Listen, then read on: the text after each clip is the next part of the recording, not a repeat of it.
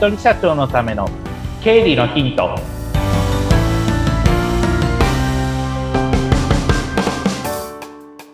皆さんこんにちは。理財実践塾株式会社の池田孝之です。こんにちは。インタビュアーの水野弁子です。本日もよろしくお願いいたします。お願いします。さあもう12月もね後半に入ってきましてそろそろ仕事も納めに入っている方が多いんじゃないかななんて思いますけどもね。はい。経理に関してはやることがいっぱいですよね。あの、今が多分仕事のピークです。あの、うん、年末調整とかもあるもんですから、給与払ってる会社さんだとちょうど年末調整でごたごたしていて、それで、まあ、12月決算の会社さんだと、さあ、締めに入んなきゃいけないし、年末のまあ仕事の締めっていうのが、あと1週間ぐらいで仕事終わる会社さんも多分多いと思うので、はい。ちょうど最後の追い込みにかかっているところかなと思います。そうですよね。うん、そんな中でも本当にきちんとね、漏れなくしっかりとできるように、いろいろとチェックが必要っていうことを今、この番組で学んでおりますが、はい。今日はどんなテーマになりますか？はい、えー、今日のテーマですね。えっ、と、今月はずっとその確定申告で焦らないようにするためにっていうテーマでお届けしているんですけれども、今日は売上プラス収入の計算をちゃんとやりましょうねっていう話でございます。はい。はい。まあ、これはでも、経費に比べればそんなに負担は重くないかなって正直言うと思ってます。なぜかというと、大体売上とか入ってくるものっていうのは通帳を通して入ってくるはずですよね。本来であれば。うん、なので、えっと、振り込みされてるのを見て、まあ通帳、中にはちょっと通帳記帳してないという人もいるかもしれないので、通帳記帳をまずしていただいて、で、もしくは、あの、通帳今発行してない銀行も多いですから、それは、えっ、と、1月から、今年の1月からの、えっ、と、銀行の明細ですね。取引の明細をコピーしていただいて、えー、ちゃんと、まあ、売上が入っているかどうかっていうのを確かめていただくっていうところが、まずはやっていただくことになります。はい。まあ、これはわかりやすいですよね。こっちから請求書出してるからっていうことで、すぐわかるかと思うんですが、ただ一点注意点を申し上げるとするならば、売上まあ、請求書出してるけど、ちゃんと入ってるかどうかっていうまあ、専門用語で言うと、売掛金の管理っていうのをよく、あの、もし、お客さんに申し上げることが多いんですけれども、ちゃんと請求したものに対して入ってきてるかどうかっていうのは、うん、えー、管理しておく必要がありますっていうところが注意点です。で、もし入ってなければ、やっぱりお客さんに電話しなければいけませんよね。うん、あの、今年の何月の売り上げがなんか未だに入ってない気がするんですけれども、ちょっと確認していただけますでしょうかっていうことは一個、あの、確認をしていただいた方がいいと思います。お客さんもまあ仕事かなり忙しい中でうっかりしてて入金を忘れてしまったなんていうこともあるかもしれませんので、はい、ちゃんとそのこっちが請求した分が、えー、入ってきてるかどうかっていうのは確認する必要がありますよっていうところになります。はい。そうですね。うん。うん、まあ大半の人は請求書出してるから大丈夫だと思うんですが、これとはちょっと別で、カード入金がある人、例えばクレジットカード決済をして入ってきている人、これはまあ、あの、まあ、もっと管理しやすいですよね。なぜかといえば、カード切ってるので、それに切って、それでちゃんと手数料一定額引いた後でお金が入ってくるっていう感じになりますから、一応まあ、入ってはいるから大丈夫だと思うんですけれども、まあ、カード決済のそういった漏れとか、あと、それから、あ、これ決済してるのになんか入ってないなっていうことはおそらくないと思いますが、まあ、万が一に備えてそういったところも、えー、把握しておくのと同時に、えー、一応手数料ですね。そこはちょっと、あのー、確かめた方がいいかなと思います。手数料大体まあ3%とか4%とかってやっぱり引かれておりますから、それでもし手数料、まあ決済のその手数料が低いところがあれば、まあそっちの方も、まあ来年に向けて検討するっていうことは、一つ視野に入れていただいていいんじゃないのかなというふうに思います。そうですね。手数料もまたね、変わってきたりとかしてますしね。そうですね。意外と馬鹿にならないですから。なんないですね。うん、特に小売店の方だと、今だとその、まあ、現金決済っていうのがすごく少なくなってますよね。まあ、買い物すると、それは多分、あの、具体的にイメージしやすいかと思うんですけれども、カード決済の方が今比率多くなってて、あるお客さんのところだとデータ見たら、売上を全体100としたときに、現金の決済が50%切ってることもあります。あもうカードとか、まあ、スイカはじめとするそういった、IC カードとかクレジットカードでの決済が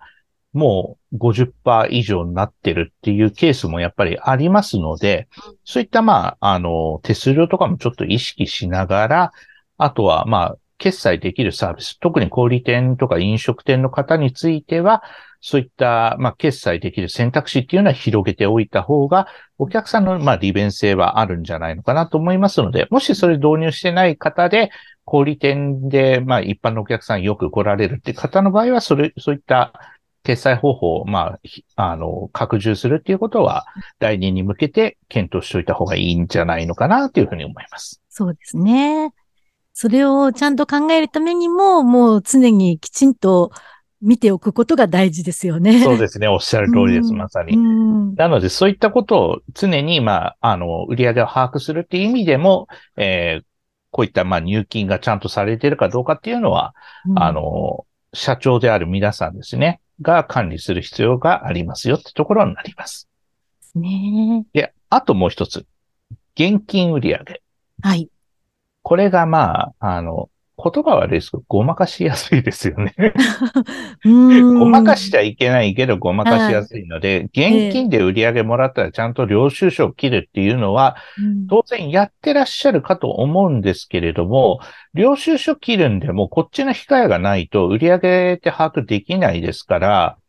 領収書でちゃんとあの管理をして、えー売り上げ、まあ、現金の売り上げがその領収書の金額と一致しているかどうかっていうことだけはちゃんとあの把握していただきたいので、現金売り上げほど、まあ、ごまかししやすいものはないですから、ごまかさないようにちゃんと、えー入金がされてるかどうかっていうのは、あの、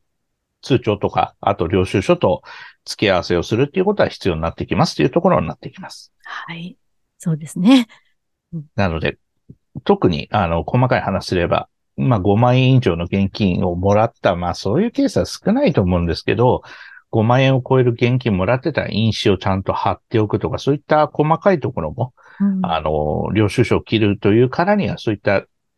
こともちゃんと、えーできるようにしていただきたいなというふうに思います。うんで、ですプラスアルファ、まだあります。うん今までは売上の話ですけれども、ちょっと忘れがちなのが、例えばまあ2年前からコロナの影響でいろいろあの事業がなかなかうまくいかなかったりするっていうことが多いかと思うんですけれども、そういった方をまあサポートする国とか、えーまあ市町村とか県とかがそういったのをバックアップするために補助金だとか助成金だとか協力金っていうのがあの、いろいろそういった制度で、あの、出ておりましたので、そういったのをもらってる方も多いと思います。うんで、そういった協力金関係、売上ではないけれども、まあ、事業に関連するお金が入ってきたものについても、確定申告をしなければいけませんから、そういったものもちゃんと、えー計算の中に入れておく。まあ、申告する際の、えー計算に入れておくっていうことは忘れないようにしていただきたいと思います。これが意外と忘れがちなので、えーちゃんと入ってきたものは正直に、えーこれだけもらいましたっていうことは、えー申告するようにしてください。中には、あの、悪い人だとそれをバックリようとしてますけれども、バックリられないですからね。あの、ちゃんと国とか、うんそういった市町村はそういう証拠は残してありますから、えーもらったものはちゃんともらいましたっていうふうに言って、正直に申告はしてください。そうですよね。通帳にもちゃんと、これは振り込みであるわけですからね。はい。振り込みです。絶対振り込みのはずなので。なのよしで、しっかりとその通帳にあるものは載せなきゃいけませんよってことではいすね。。正直に申告です。あの、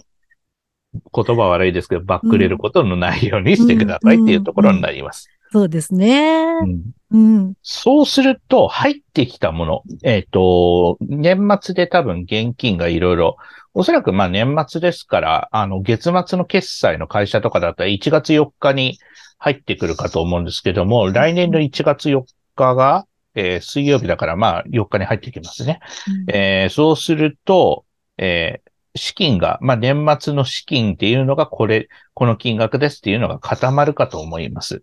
で、これはまあ次の回で話しますけれども、はい。あ、お金が年末で入ってきたって言って、安心して使うことのないようにしてくださいねっていうのを次の回に回したいと思いますので、はい。えー入ってきたものは入ってきたものとして、あ、ちゃんと頑張ったんだなっていうふうに、えー一瞬だけ自分を褒めて、えーそのお金をどういうふうに使っていくかっていうことを、えー頭の中に置いといて、うんえー全額使うということのないようにお願いできればと思っております。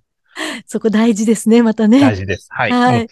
次にその話をしていきますので。うん。自分を褒めるのも大事ですね。はい。そうです。頑張ったって言って褒めるの。はいあそれが端的に示してるのが多分預金通帳だったりするので。そうですね。はい。なので、頑張ったって褒めて、その後ちゃんと、はい。あの、資金計画を立てるっていう感じで進んでいただければと思います。はい。そして私は頑張ったって褒められるように、まだまだ頑張ろうと思います。はい。私も頑張ります。今日はありがとうございました。ありがとうございました。